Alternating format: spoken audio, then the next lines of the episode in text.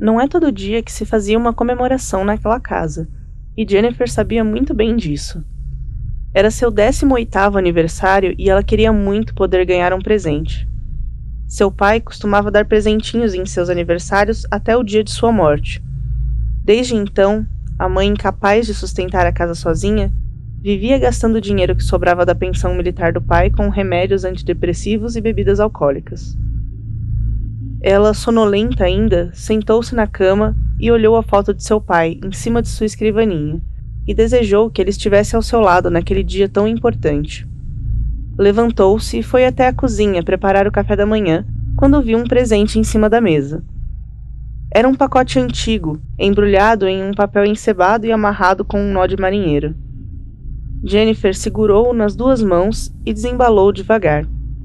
As mãos trêmulas pegaram um cartão de papel no desenho de uma família de ursinhos felizes, escrito logo abaixo em vermelho Feliz Aniversário, e uma linha terminava se arrastando pela borda do cartão, como se a tinta tivesse acabado. Ou a criança que escrevera aquilo com tinta nos dedos não soubesse como terminar a frase. Dentro do pacote, uma fita VHS imunda. Jennifer pegou-a e levou até a TV do outro lado da sala e colocou no videotocador Mitsubishi. A fita cheirava a podridão e mofo, mas Jennifer queria saber o que era mais do que o nojo que sentia.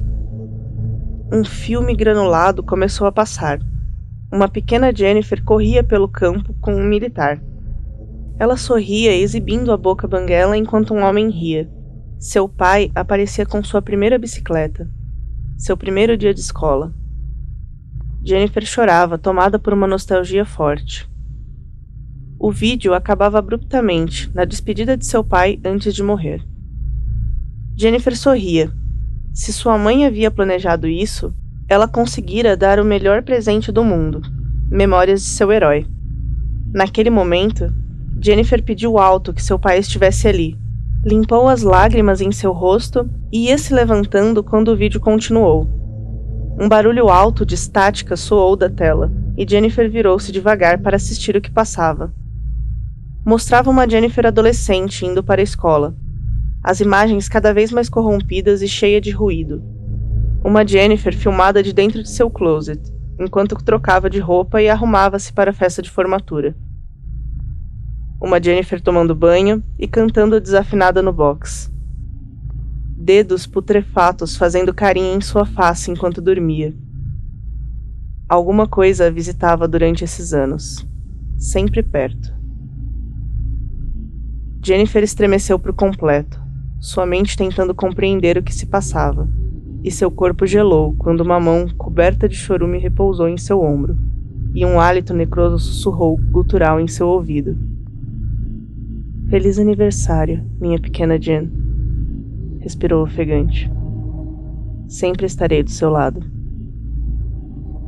Sempre.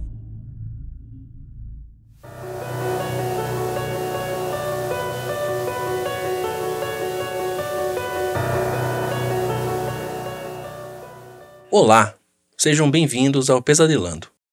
O conto que vocês ouviram agora se chama Feliz Aniversário. Ele foi escrito por um dos nossos ouvintes, Arthur Passos. Eu sou o Jota e eu gostaria de dizer uma frase muito impactante: burguês safado. Eu sou a Bruna e burguês safado. Eu sou o Joseph, burguês safado, hein? Eu sou a Valéria. Ah, burguês safado.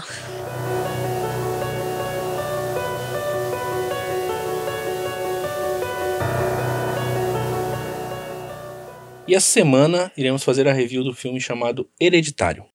Ele foi lançado no ano de 2018, está avaliado no Rotten Tomatoes com 89% e no IMDb com 7.3. Após a morte da reclusa avó, a família Graham começa a desvendar algumas coisas. Mesmo após a partida da matriarca, ela permanece como se fosse uma sombra sobre a família, especialmente sobre a solitária neta adolescente, Charlie, por quem ela sempre manteve uma fascinação não usual. Com um crescente terror tomando conta da casa, a família explora lugares mais escuros para escapar do infeliz destino que herdaram. Tá, então lembrando que esse filme é de 2018, já teve até filme novo do mesmo diretor no cinema, então essa review vai ser totalmente com spoilers, né? Ele começa bem lento, ele tem aquele, aquela questão de, de pós-horror, né? Então não é aquele horror anos 90, é um horror mais contido.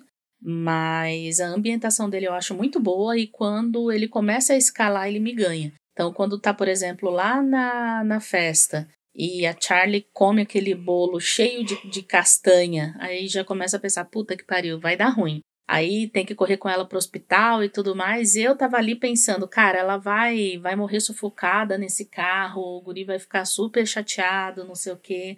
E aí a hora que ela bota a cabeça para fora, aparece aquele bode no meio da rua e o poste, Cara, eu fiquei, eu fiquei abismada. Eu juro que eu fiquei. Tanto que assim, eu achei que, sei lá, tivesse machucado muito a cabeça dela. Eu jamais tinha imaginado que ia arrancar a cabeça da menina. Quando aparece a cabeça dela no chão com aquele monte de formiga também, sabe? Então, assim, pelo fato dele ter me deixado desconfortável em vários momentos, eu achei que foi um, um, um filme interessante, sabe? Pro meio mais assim, depois tem a parte do fim, a mãe possuída me deixou bastante desconfortável também, principalmente a hora que ela que o guri se esconde lá no sótão e ela começa a dar com a cabeça, tipo também outra cena que me marcou porque ele tá lá apavorado, chorando com aquela cara de, sei lá, dele.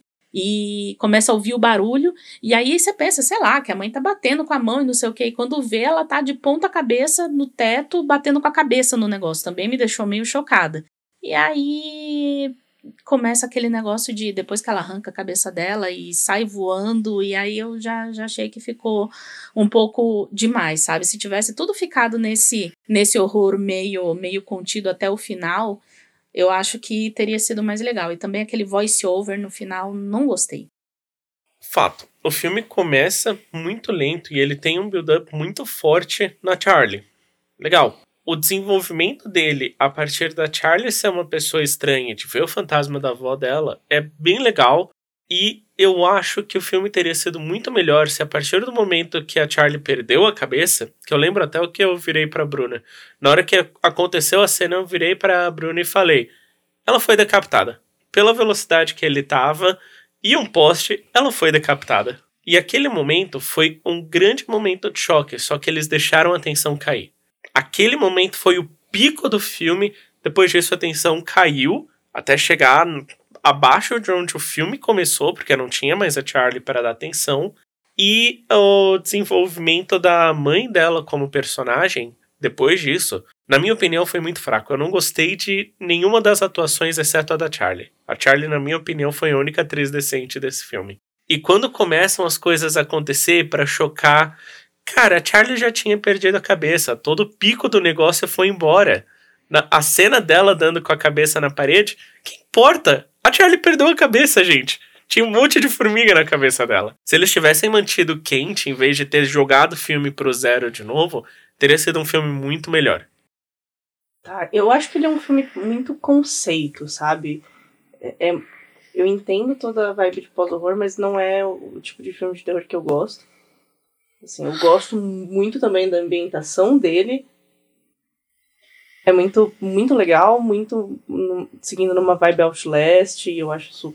Cara, o clima que cria te deixa tenso já naturalmente. Mas eu acho que o roteiro, a própria história, não, não faz jus à ambientação. É bizarro, sabe? Mesmo a cena da, da Charlie perdendo a cabeça, para mim não foi tudo isso. Foi meio ok, tenso, mas. Cara, não, não, não teve o peso que toda aquela ambientação dava. Então é bizarro. para mim não, não bateu.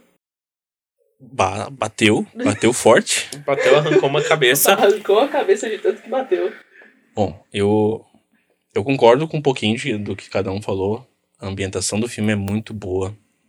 A construção da Charlie também muito boa. Eu não acho que o filme esfriou naquele momento ali da, da Charlie, porque o desfecho todo precisava daquilo ali. Eu acredito que o que me faria gostar um pouco mais desse filme seria entender mais é, toda a questão simbólica da história, porque a própria mitologia que é explorada ali é algo que eu não, não compreendo muito bem. Mas me choquei muito com a cena do, do poste com, com o Black Phillip Não, pera. é o bode aparecendo, né? É, é, que aparece um bode no meio para ele poder desviar. Me chocou bastante também a cena da, da cabeçada no teto e as pessoas aparecendo do nada do, no, no, durante a. Quando o negócio vai chegando num desfecho ali que todo mundo do, do da, culto, da turminha ali começa a aparecer do nada no meio do, do mato, nos cantos da casa. É, eu... altas confusões que até Deus duvida. Exatamente. É de perder a cabeça. então, eu gostei muito do filme. Acho que gostaria mais se eu me aprofundasse um, é, mais um pouquinho na história, na, na, na questão simbólica. Eu acredito que o filme deixa muita ponta solta. A casa da boneca, a questão da Charlie montar as bonecas com pedaços de animais, o fantasma da avó dela aparecendo. Um, tem muita ponta solta no filme. Ah, eu não sei, eu não considero ponta solta porque, para mim, o fato deles terem montado lá no final aquele negócio com a cabeça da Charlie, meio que é o que ela já vinha fazendo no filme inteiro, né? Montando lá as pecinhas e fizeram também lá o, a macumbinha lá pro, pro irmão dela também tinha um negócio. Então, assim, é, tá tudo meio que no mesmo, é, no mesmo padrão, sabe? E até onde eu entendi pelo que eu li, não é baseado num culto verdadeiro. Aquele demônio que eles é, veneram realmente existe, até aquele símbolo que estava lá, que foi desenhado no, no, sótão, existe também, só que ele foi um pouco modificado.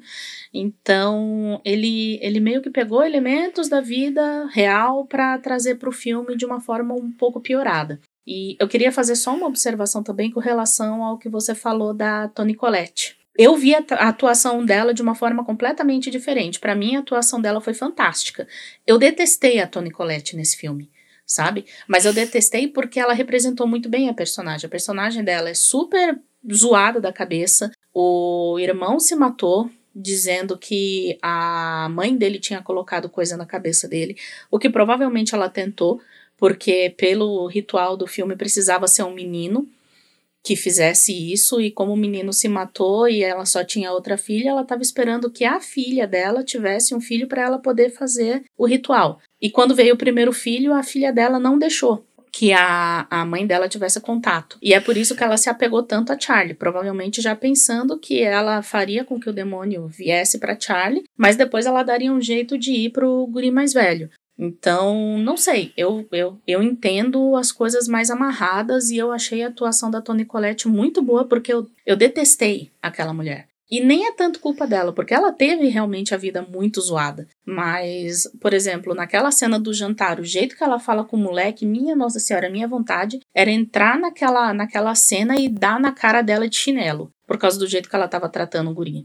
sabe? Então, eu realmente gostei bastante da atuação dela. Eu concordo, eu gostei bastante da atuação dela, da guria que fez a Charlie, mesmo do irmão da Charlie, sendo meio bocó, mas ainda assim eu gostei da atuação dele, porque acho que era o intuito ele ser meio bocó. Mas ainda não, não, não gruda tudo muito bem para mim. A família é extremamente disfuncional, né? E eu acho que todo mundo interpretou bem. O pai completamente alienado, a mãe completamente neurótica, a guria completamente possuída e o moleque completamente bocó.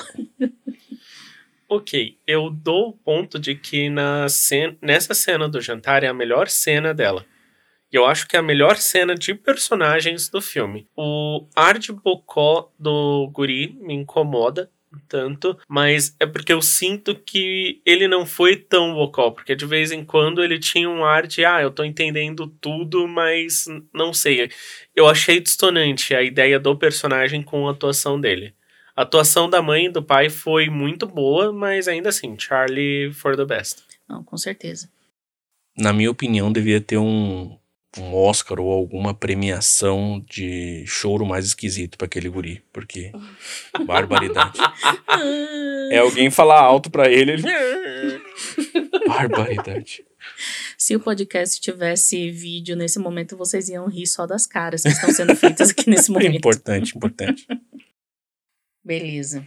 Para mim, esse filme tem uma nota 3 mas porque eu já dei para outros filmes que eu gostei mais, nota 3,5. Então, para mim, ele vai ser 3, porque eu gostei do filme, mas não tanto quanto outros filmes que eu dei 3,5. Eu acho que, que te falta malemolência na hora de, de avaliar filmes. Desculpa, eu tenho critério. Eu acho que critério é uma coisa e, e espírito crítico é outra. é, minha nota para esse filme é um 3 também. Principalmente por ser de um assunto que me falta o conhecimento. Eu avalio toda a, a né, toda a questão da construção, fotografia e desenvolvimento, mas acho que eu poderia curtir mais o filme se, se eu tivesse inserido mais no contexto. Eu dou dois. Pura e simplesmente pela ambientação e atuação da galera. E porque a cena da Charlie perdendo a cabeça é muito divertida para eu não dar dois, pelo menos. Pela cena da Charlie perdendo a cabeça, eu dou um. Nossa, mano. É tudo que eu consigo dar pra esse filme, cara. Na boa.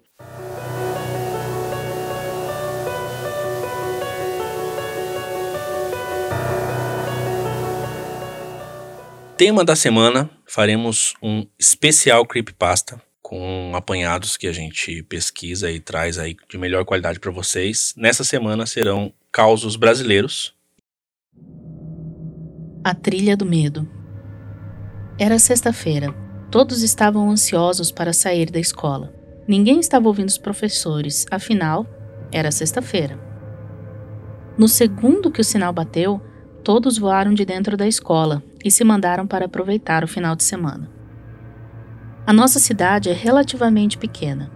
Foi fundada entre 1880 e 1890, não lembro direito.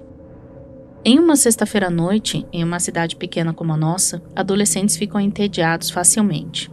Claro, você pode assistir TV e sentar por aí, mas isso se torna cansativo facilmente. Então, desesperados para nos livrarmos de uma prisão entediante, os meus amigos e eu decidimos nos aventurar na noite. Nós fomos em praticamente todos os lugares da cidade que se dá para ir. Então decidimos ir para a floresta na parte sul do lago, um lugar que todos subconscientemente evitavam ir. Como ninguém do nosso grupo tinha ido para lá, pensamos: é, a gente não tem nada melhor para fazer. Nós pegamos o carro do irmão mais velho de um cara do nosso grupo e fomos para lá. Nós paramos o carro no começo da trilha que levava para o lago e seguimos o resto do caminho a pé. Era uma trilha estreita que entrava e saía da floresta. Era uma noite quente, com uma brisa gostosa soprando seu rosto, lembrando que o verão já está chegando. Nós andamos e andamos e chegamos em uma ponte. Essa ponte era bem nova. Nós paramos nela e começamos a jogar pedras e madeira na água e ficamos falando sobre a escola e outras coisas. Estávamos lá conversando quando alguém notou que perto da ponte tinha uma pequena e velha doca. Mas não era simplesmente velha, era muito velha. Os pregos eram tão velhos que a ferrugem transformou eles em pequenos palitinhos.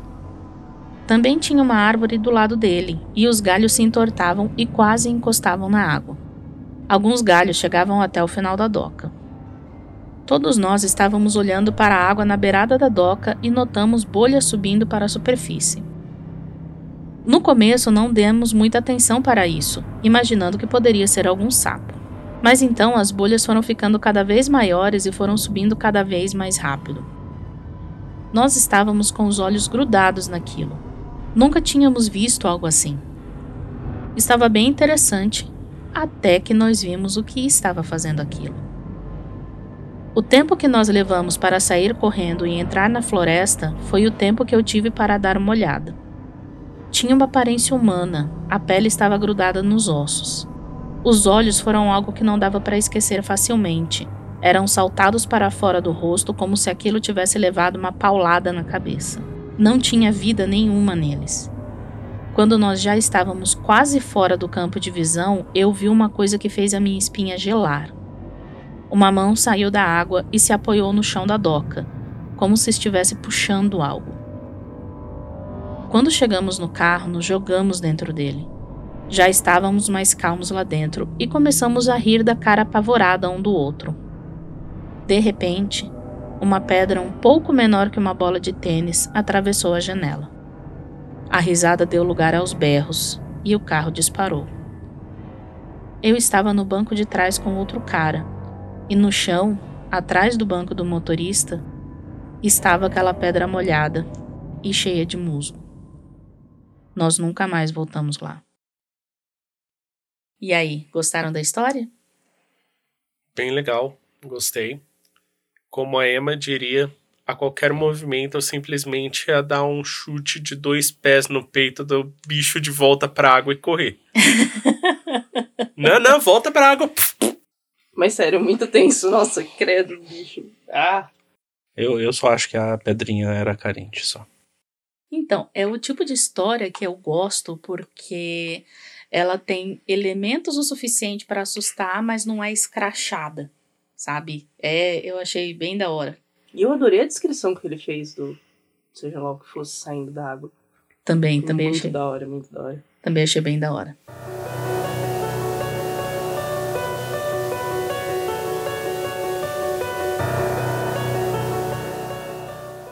A Floresta.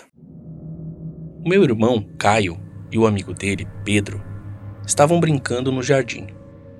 E eu, como gostava do meu irmão, fui junto deles. A gente ficou correndo lá fora por um tempo e então se cansou. Tem uma pequena floresta que fica de um lado e atrás da minha casa. Uma rua bem movimentada em frente de casa e uma casa do outro lado da minha. E tem um trilho de trem que passa por perto de casa mas você tem que entrar na mata e andar um bocado. Mas ele já está abandonado faz um tempão e nenhum trem passa lá. Nós estávamos tão entediados que acabamos entrando na mata, sem ir avisar os meus pais antes. Um grande erro para um garoto de 11 anos, um de 12 e uma de 8. Nós estávamos andando pela floresta e nunca tínhamos ido tão longe assim. Eu queria voltar para casa. Eu tinha 8 anos e era uma chorona mas os garotos queriam ficar e eu não conseguiria voltar sozinha. Então eu não tive escolha. Foi quando nós vimos os trilhos de trem. O Caio e Pedro saíram correndo e eu fiquei ali parada e comecei a chorar. Pedro, que era o bonzinho, voltou e falou que estava tudo bem e que eu não precisava chorar, que nós já estávamos voltando. Nós começamos a andar de novo e fomos em frente, saindo dos trilhos e entrando no mato. Depois de um bom tempo andando, vimos mais para frente a mata se abrindo e fiquei relaxado e contente, achando que era minha casa já. Mas quando chegamos perto, era o trilho de novo. A gente achou estranho porque a gente tinha saído dele. Mas como a gente fez algumas curvas, simplesmente achamos que tínhamos feito um círculo. Então viramos para trás e começamos a andar de novo. Depois de mais um tempo andando, chegamos a um barranco que não tínhamos visto antes. O meu irmão, Caio, falou que sabia onde estávamos, que já tinha ido lá. Subiu o barranco e continuou em frente. Mas alguns minutos depois e acabamos voltando para outro ponto dos trilhos. O meu irmão olhou para um lado, olhou para o outro e andou um pouco mais para frente. Eu fiquei parada lá, no meio do trilho, olhando para um lado e para o outro dele, pensando se algum trem passava por ali com o Pedro do meu lado, chutando uma pedra.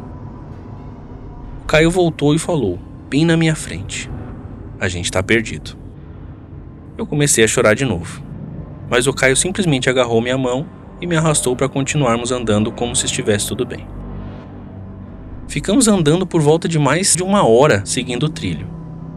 Foi aí que eu comecei a ouvir uma música tocando. Era maravilhosa, parecia ser uma flauta. Ela tocava e parava. Depois de um tempo, tocava de novo. Quando eu ouvi primeiro, estava vindo da minha direita. Quando eu ouvi de novo, estava na minha direita ainda, mas mais para frente. Eu comecei a seguir a música, e o Pedro e o Caio, não querendo que eu me perdesse deles, vieram atrás de mim. A gente ainda estava nos trilhos e eu ouvi alguém andando em volta da gente e só queria voltar para casa. Depois de algum tempo, a música estava vindo de dentro da mata e para continuar seguindo ela, eu tinha que sair dos trilhos. O Caio tentou me segurar, falando que a gente ia se perder mais ainda se continuássemos seguindo a música, e que era perigoso, porque a gente nem sabia quem estava tocando. A música tinha parado de tocar e nós ficamos parados, olhando para dentro da mata para o lugar de onde tínhamos ouvido ela pela última vez. Eu ouvi o som de alguém andando atrás da gente na mata, e a música tocou de novo na nossa frente, como se estivesse avisando que tinha algo atrás da gente.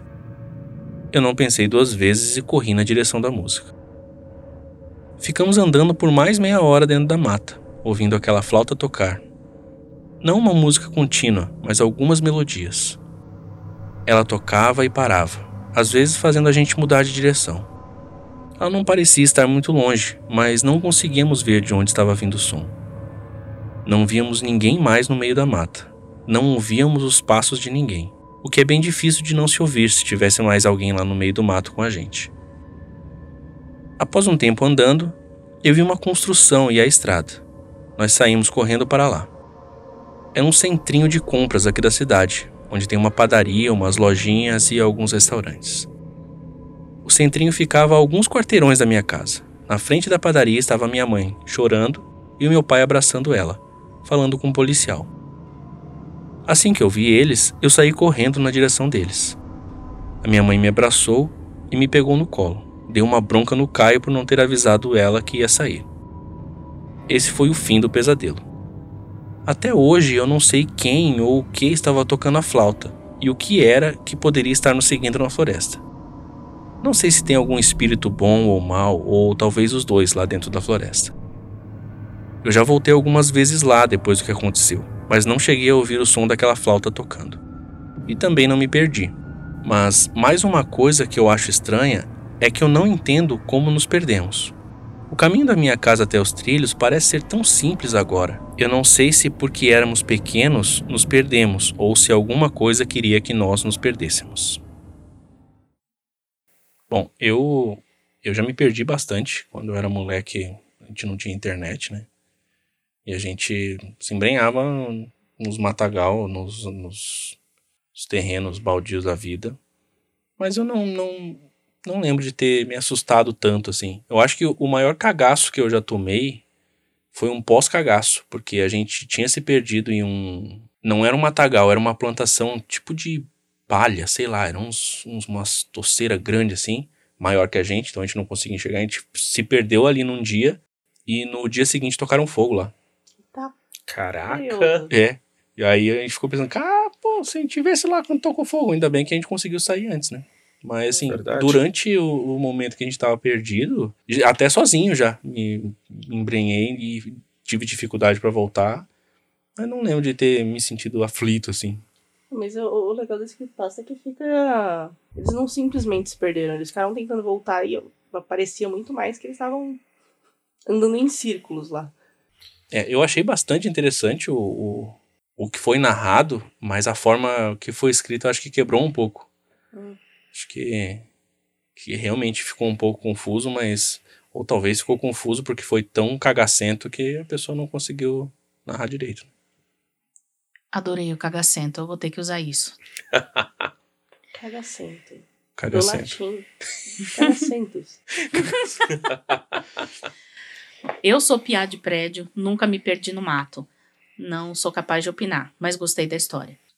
Então, eu sou bicho do mato. Sempre que eu tenho a chance de me embrenhar no mato, eu vou. Então, por eu ter uma memória muito boa, eu nunca me perdi no mato.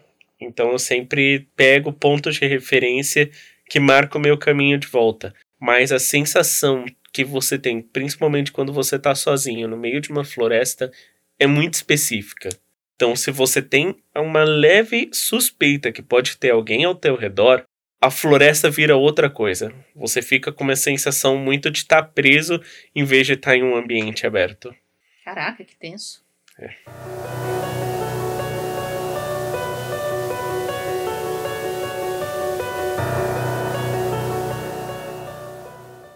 A minha sombra me seguiu. Eu moro em uma casa de tamanho médio, de dois andares. Eu não vou explicar como é a casa, só basta dizer que o meu quarto fica na frente da casa, no segundo andar, e a cozinha fica na outra ponta da casa, no primeiro andar. Uma noite, nem era tão tarde, devia ser umas nove horas, eu estava sozinho em casa no meu quarto vendo televisão e decidi ir para a cozinha preparar algo para comer. Eu fiz um sanduíche para mim, coloquei no prato e fui levar para o meu quarto. Só um detalhe: isso aconteceu naquela época de racionamento de energia aqui em São Paulo, então a casa estava com todas as luzes apagadas.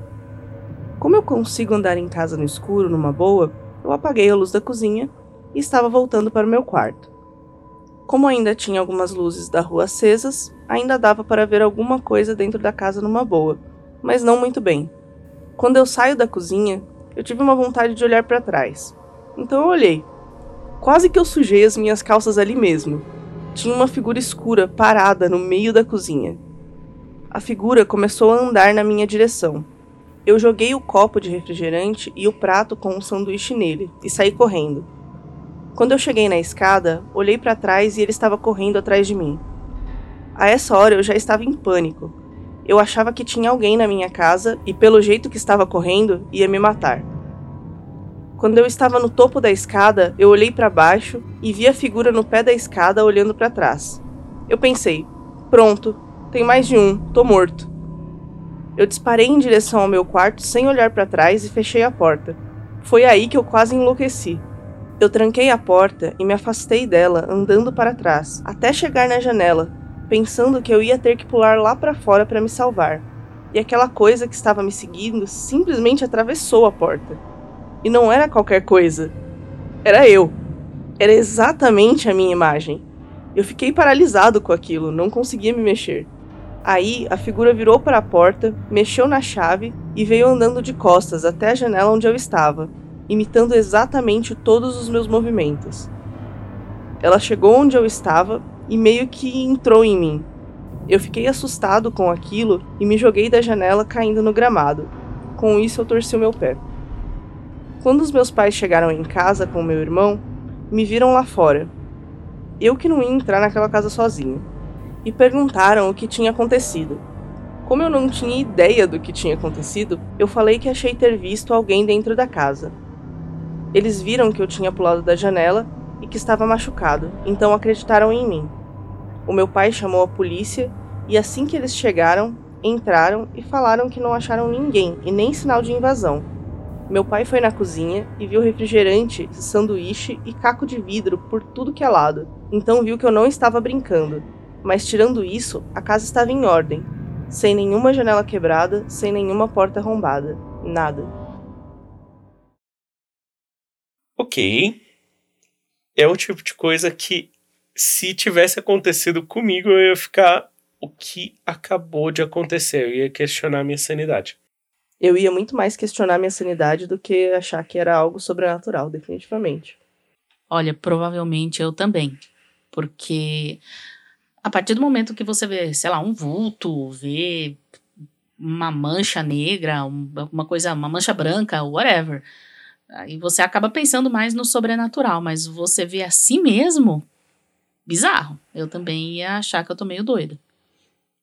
Olha, já houveram momentos na minha vida que eu não vou dizer qual tipo de substância que eu estava Relato de utilizando. Uso de drogas. não, mas assim, eu já, já tive momentos que eu percebia meio que um, um, um rastro de delay quando eu mexia o braço, por exemplo. Assim, tipo, alguém aqui já viu é, Tenacious D, quando ele come os cogumelos lá e, e passa a mão e faz zing. é. Barulhinho. Eu já, eu já vi isso, sabe? Em alguns momentos que eu estava, eu sabia que eu estava um pouco alterado, eu conseguia perceber quando o movimento era muito rápido, o meu cérebro demorava um pouco e era como se eu visse um rastro daquilo ali. Eu acho que se eu tivesse prestando atenção na minha sombra, seria algo parecido com isso. Mas esse foi um delay muito grande. Não, tipo... lógico, mas depende do, do psicotrópico que o cara tá usando, né? O que, que tinha nesse sanduíche que ele tava comendo? Ele nem chegou a comer o sanduíche. Mas pode ter cheirado, né? ele cheirou o orégano pra ver se tava bom e não era um orégano. um sanduíche de fungo, talvez. Ele experimentou o fungo antes Exato. de comer o sanduíche. Tipo, a maionese uh, com, com um patê de cogumelo ali que ficou no dedo, ele lambeu, foi suficiente. É, mas, Joseph, você que, que ouve mais esse tipo de coisa, eu não lembro. Tem, algum relato de Skinwalker que seja ao mesmo tempo um doppelganger de você mesmo? É uma mistura aí de Skinwalker com Doppelganger e Mímico de The Sims. Então, de Skinwalker eu nunca vi, de Doppelganger meio uma sombra de você que você vê com delay, eu já tinha lido sobre uma outra vez, mas nada muito bem elaborado. Louco, velho. Uso de Dorgas, sério. Uso de Dorgas, definitivamente, mas achei bem legal. Uhum. E bem escrito também, né?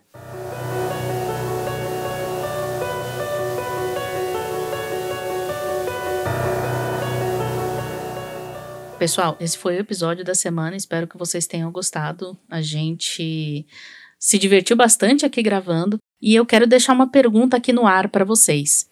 Quem é que tem vontade de ouvir as baboseiras que a gente fala aqui durante a gravação? Porque assim, a gente grava algo em torno aí de uma hora e meia, às vezes até duas horas ou mais. E a gente vai editando, né? Então a gente tira palavrão, a gente tira comentário nonsense.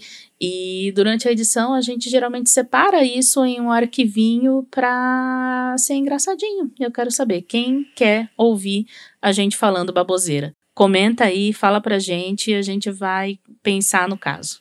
Sempre também dá para fazer umas vozes de Cavaleiros do Zodíaco. Malditos! Vocês querem ouvir nossos erros de gravação? O quê? Você disse que nós podemos disponibilizar os erros de gravação? Louisiana, Estados Unidos. Ah, meu nome é Bruna e eu queria saber se vocês querem disponibilizar os áudios com os erros de gravação. Versão brasileira. Álamo. Todo mundo pensou que eu ia falar Herbert Richard agora. Aposto. Oh, nossa. Pensei mesmo. Viu? E a gente também queria deixar alguns agradecimentos.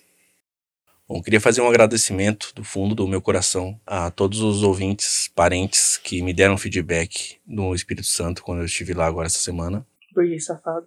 Oh, obrigado. Anotamos com carinho todas as, as ideias, todos os feedbacks e é muito gratificante saber que as pessoas estão gostando desse trabalho. Queria agradecer também a, a minha irmã, Júlia, que nos mandou um relato arrepiante que a gente ainda não leu, porque a gente vai fazer um apanhado desses relatos. Então mandem os seus relatos para nós, é, de tudo que, que deixou vocês de cabelo em pé, seja qual for o cabelo, que adoraremos ler esses relatos para vocês. Ok. É, tem gente que arrepia o né? Tem gente que arrepia o braço. tem susto para todo tipo de pelo, gente. É isso. Eu queria agradecer também o Arthur, que não sabe que eu roubei um conto dele para contar aqui na abertura do podcast. Mas está postado online no Nia Fiction. Vergonhoso, Arthur, mas obrigada. Manda pra gente os seus causos ou contos no e-mail pesadelandocast.gmail.com. Entre em contato com a gente e sigam a gente nas seguintes redes sociais: Twitter, Facebook, Reddit, uh, Instagram também. É só procurar Pesadelando que vocês acham a gente lá. Deixem uma review pra gente na nossa página do Facebook. Essa semana, tem umas duas semanas que a gente não recebe review e a gente está muito triste por causa disso.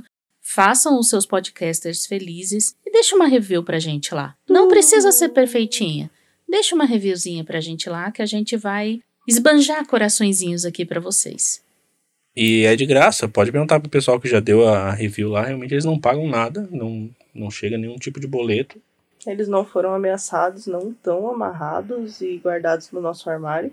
Isso, exato. É isso aí. E também os feedbacks de vocês podem chegar muito bem pelas reviews, não precisam ser reviews positivas, vocês podem falar o que vocês acharam de bom e o que vocês não acharam tão bom no podcast assim, que nós vamos melhorar. Por exemplo, a gente está bastante curioso para saber o que vocês estão achando da mudança do áudio depois de todo o trabalho que fizemos aqui com, com a questão de equipamento. Então, digam para a gente.